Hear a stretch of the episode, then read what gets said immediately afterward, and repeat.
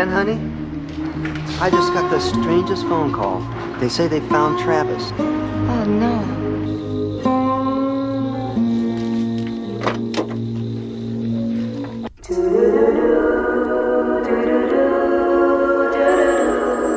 Otra forma de hablar de moda. Un podcast de Telva.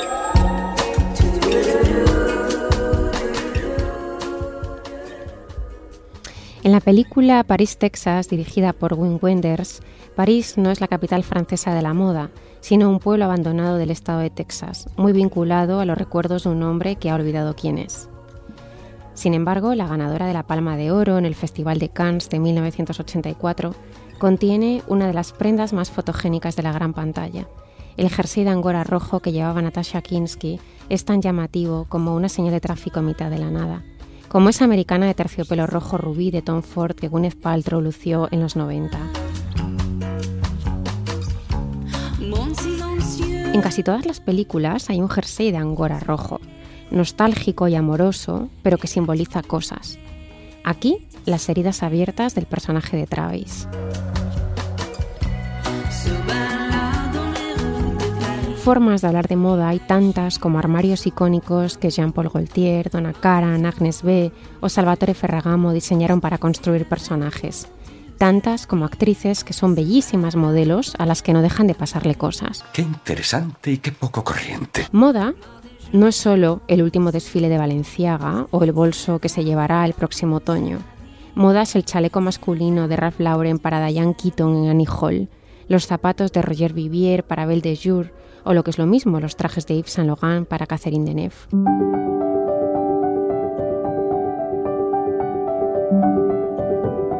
En 2022 hemos celebrado los 55 años de la película Belle de Jour, estrenada en 1967 y dirigida por Louis Buñuel, para la que Yves Saint Laurent diseñó todos los looks de Severine. Ella solo tenía 22 años cuando Musa y Modisto se conocieron. Casada con el fotógrafo David Bailey, necesitaba urgentemente un traje para asistir a una recepción con la reina de Inglaterra, y el que se convertiría en un gran amigo acudió al auxilio.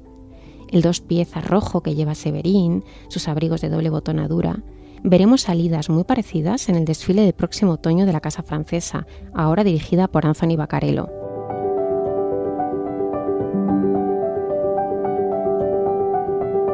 Con este podcast hablaremos de cine, de relaciones extrañas entre personajes, de lo bien que les sienta lo que llevan en cámara, de llamadas, del derecho a sentirte bien con lo que vistes y a reivindicar tu propia identidad.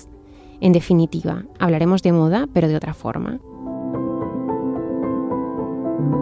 Soy Marta de la Calzada, redactora jefe de moda de Telva, y durante un tiempo quise ser Margot Tenenbaum y también tener su abrigo de Fendi y su bolso de Hermès.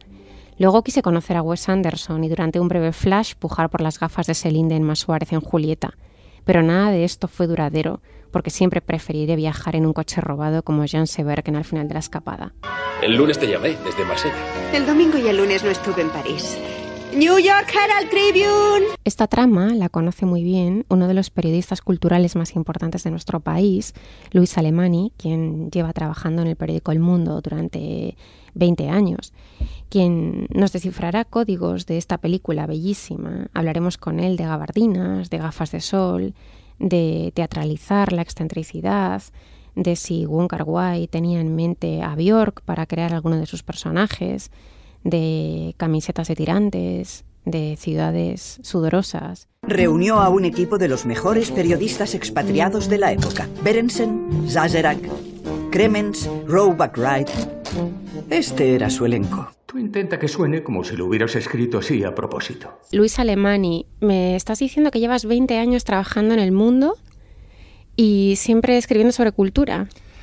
Eh, tengo un pasado tengo algunas oscuridades en el pasado como cualquiera, eh, pero básicamente sí, desde 2004 trabajo en la sección de cultura.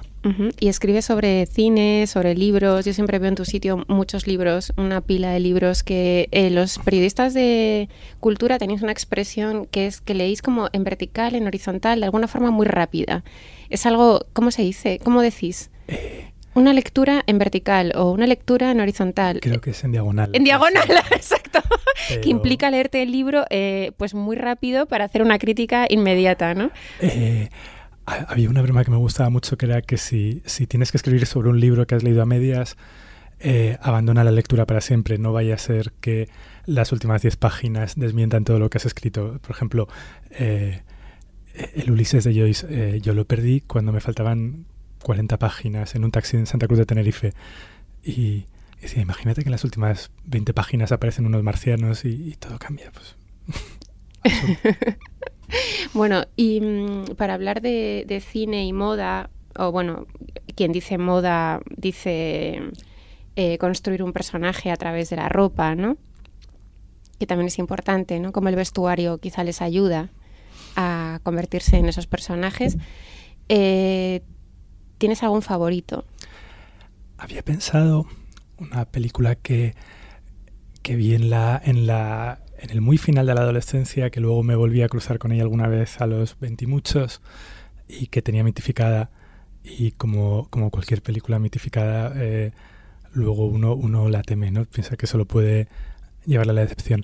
Me acordé de, de dos películas de Wong Kar Wai de los 90, antes de, antes de Deseando Amar, y, y, hasta cierto punto que son refutación de Deseando Amar y del Kar Wai que tenemos todos en la cabeza que son Chunkin Express y eh, Fallen Angels, Ángeles Caídos, que, que, eran películas nocturnas, sucias, eh, sórdidas, de gente que, que, se pasaba el día en, en drugstores de 24 horas, comiendo porquerías, bebiendo, fumando, y, y, que las recordaba sobre todo como una cosa muy estética, más que, que, como una trama, como una construcción de personajes. Y mm, bueno, me, me invitaste a este podcast y y pensé que era el momento de reencontrarme con esas historias. Y bueno, eh, sí que, sí que eh, la, la, experiencia de volver a ver eh, esas películas un poco mitificadas sí que confirma la idea de que, de que la ropa expresaba a los personajes y expresaba no, no solo a los personajes, sino, sino casi una visión del mundo. Em, lo importante o, probablemente lo que todos tenemos en la cabeza cuando pensamos en esas películas es más el, lugar que la ropa. El, lugar es un Hong Kong de los años 90, un poco eh, atormentado porque, porque está en vísperas de la devolución a China, eh, con un punto desesperado y nihilista.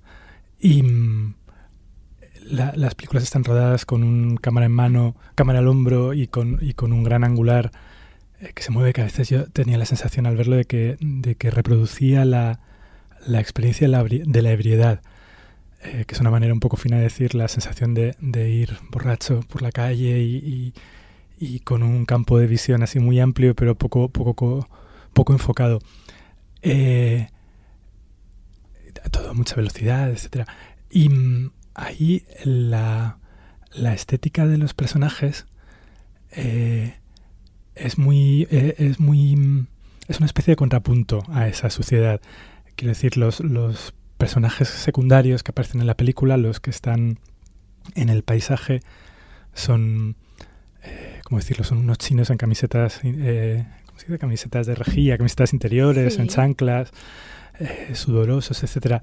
Y frente a eso, los personajes, sobre todo los de las mujeres, pero también el de Takeshi Kaneshiro, que es el, guapo de la película, son eh, casi que representan lo contrario, son, son personajes con una estética... Em, antes utilicé la palabra idealizada, pues sí, muy idealizada, son casi como anacrónicos de otro tiempo, vienen de...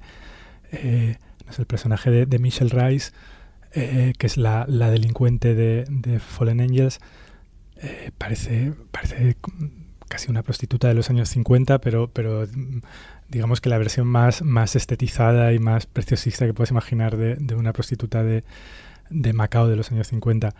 Eh, su manera de moverse, etcétera, es, es, casi una parodia de una producción de moda. Está haciendo siempre gestos muy lánguidos, lanzando, dejándose caer sobre, sobre los asientos del metro, etcétera. Y, y creo que mm, la, o la sensación que tenía estos días al ver la película era que, que esa eh, hiperestetización del personaje era, era, una manera de, de, lanzar un destello que contrastara con, con ese mundo sudoroso de, de, de personajes en, que van en pijama a todos lados, que, que, que, se tratan fatal unos a otros.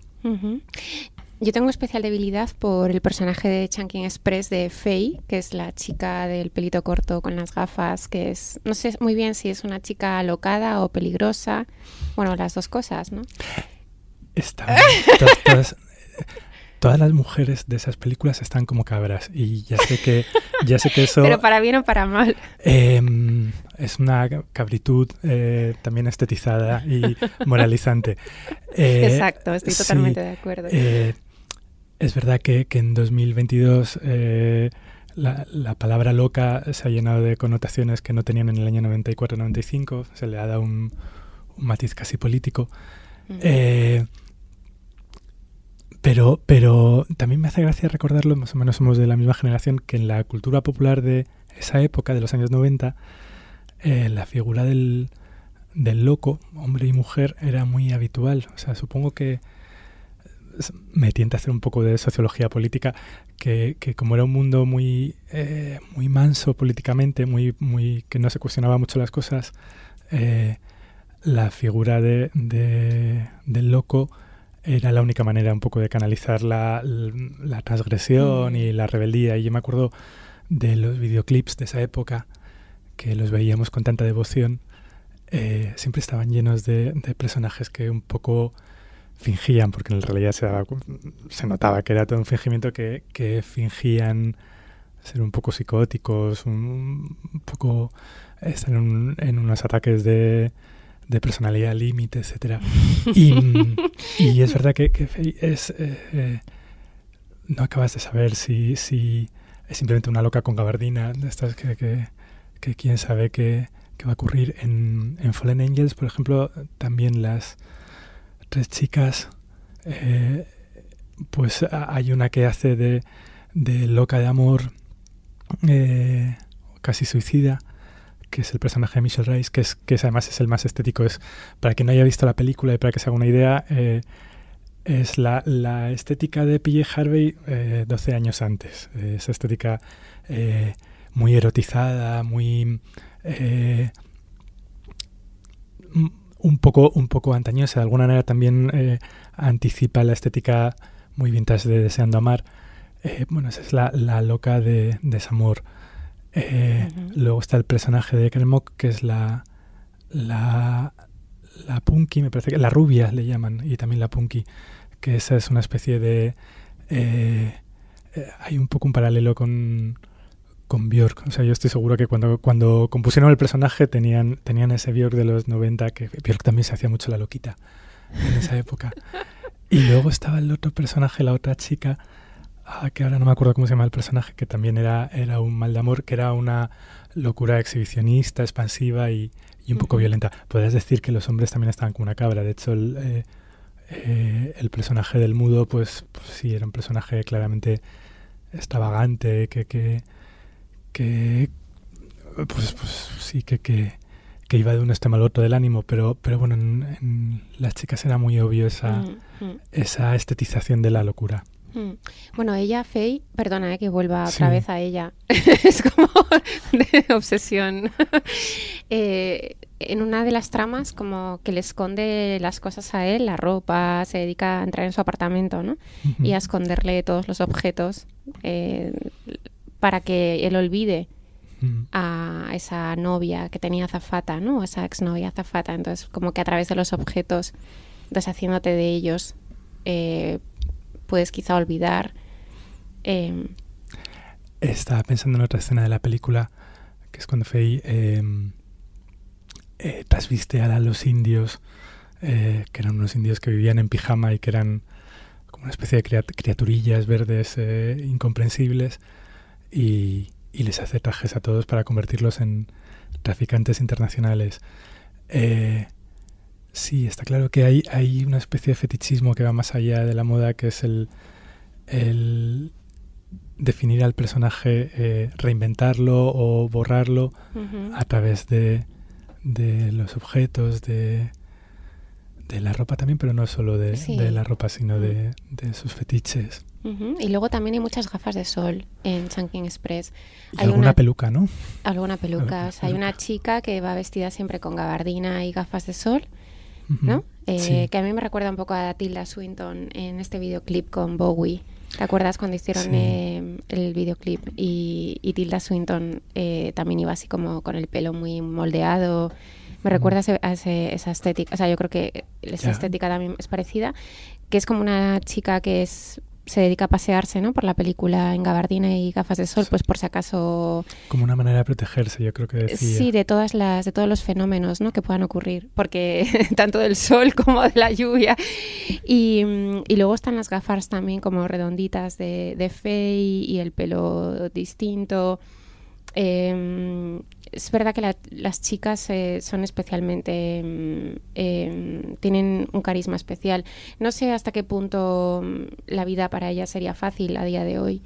eh, en este momento. O sea, ¿qué capacidad tendrían para desenvolverse en, este mundo? Dificultosa. Como todos. ¿Quién, quién lo tiene fácil? Em, yo tiendo a pensar en estas películas como eh, más como, como algo performativo, y ya sé que es muy pedante decirlo así, como algo teatral, más que como, como, como un ejercicio realista. Em, quiero decir, son, son yo- esas películas de alguna manera están hablando con bastante, están dialogando con la historia del cine. Eh, eh, hay muchos momentos que parecen un poco al final de la escapada. Sí. Eh, Mm. hay, hay un juego entre el refinamiento y la, y la vulgaridad. Eh, es bonito también ver ese mundo eh, un poco antiguo de los teléfonos de, de góndola y, y cosas por el estilo. Y mm, no sé, el- digamos que el realismo está en, en, el, en el espacio y en el lugar más que en, el, en los personajes. Y, y creo que parte de la gracia es el contraste, que es eh, el, el hiperrealismo del, del espacio, la manera en la que está retratado Hong Kong siempre de noche, siempre llena de neones, siempre lloviendo, siempre eh, lleno de gente, gente sudorosa, eh, y que es muy atractivo en su, en su fealdad, es muy, muy atractivo. Eh, y frente a eso, los personajes son, pues eso, como, como ángeles, son como... Antes te decía que son como interpretaciones de las producciones de moda antiguas, hacen, hacen gestos casi de, de cuadros prerrafaelitas, eh, componen personajes, eh, pues eso, la chica de la gabardina y de la peluca, tan, tan estetizados que, que, que obviamente son, son algo teatral. Son pistoleros, no sé, no, yo no conozco ningún pistolero, la verdad. Eh, creo que, el- creo que la, la gracia está en el contraste entre, entre, ese, entre ese lugar tan, tan realista y sucio y esos personajes que son un poco como ángeles, a los que en realidad no, no sé hasta qué punto tienen encaje en la vida real, pero yo salía de noche en esa época, no en Hong Kong, no, no, no tuve la suerte. Eh, y es verdad que eso existía, o sea que había una, una tentación de, presentarse ante el mundo un poco como personajes teatrales y, sacados de la realidad. Yo estaba pensando, mis amigos eran, éramos más vulgares, pero había amigos de amigos que hacían ese tipo de, personajes que se reinventaban, se, vestían, se disfrazaban. Había otra, otra historia que, yo tiendo a leer estas películas un poco en, clave un poco generacional, algo así como que yo en, en el año 95, 94 salía de noche y, y veía las películas un poco como una clave para entender ese mundo. Y era que en realidad era un, un mundo muy, muy asexuado, el de los 90, porque era la época del SIDA y demás, y me acuerdo que, que la forma de vestir de, de los chicos, y, pero también de las chicas, era, era muy asexuado. Y, y quien, aquella que, que jugase un poco a, a lanzar un mensaje eh, erotizante, sería la palabra, enseguida se encontraba la censura de, de sus iguales y demás. Y mm, en esa película en la que en la que la sexualidad está tan teatralizada, porque esas películas, porque en realidad tampoco tampoco hacen mucho el amor, eh, pero pero sí que hay una sexualidad cargada mm, que revolotea y que y que es vaga y que está en todas partes, pero en ninguna. eh, yo sí que lo recuerdo como, como un descubrimiento de esa época, como de repente una presencia que, que, que, se nos imponía y no se nos imponía, bendito sea, que se nos impusiera, que se nos aparecía y, y que era, era algo bastante turbador. Mm, y entonces ahora eh, es lo contrario, ¿no? Lo que estamos... Ahora la sexualidad está en todas partes y, y, y, nos da un poco igual. Sí, exactamente. Eh, no lo sé, no estoy muy seguro de, de, querer contar mi visión de la sexualidad a los 45 años. En, en vale, te has, te has, delatado al final con tu edad. Has dado primero coordenadas y acá has acabado delatándote. Pues nada, eh, Luis, muchísimas gracias. Eh, Gracias a ti, Marta. Sí, yo tiendo a identificarme con los personajes, no hago esa lectura, entonces eh, creo siempre que no creo que estén teatralizando, ¿no? sino que creo que están locos y que está bien estar loco y ser guapo. Bien. Pues yo, me, yo, me, he delatado con mi edad y tú te has delatado en, en, el, en la locura. En el ethos de tu alma. Exacto.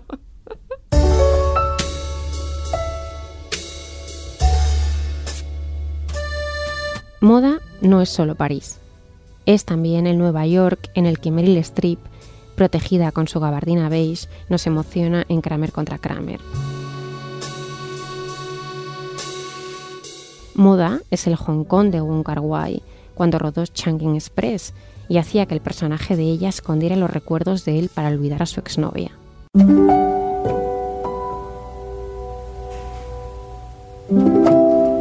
En 1998, Donna Karan creaba para la película Grandes Esperanzas un total look verde, de falda y camisa brochada por un solo botón, que años después de ser parte del vestuario de Gwyneth Paltrow se ha convertido en ejemplo del perfecto minimalismo.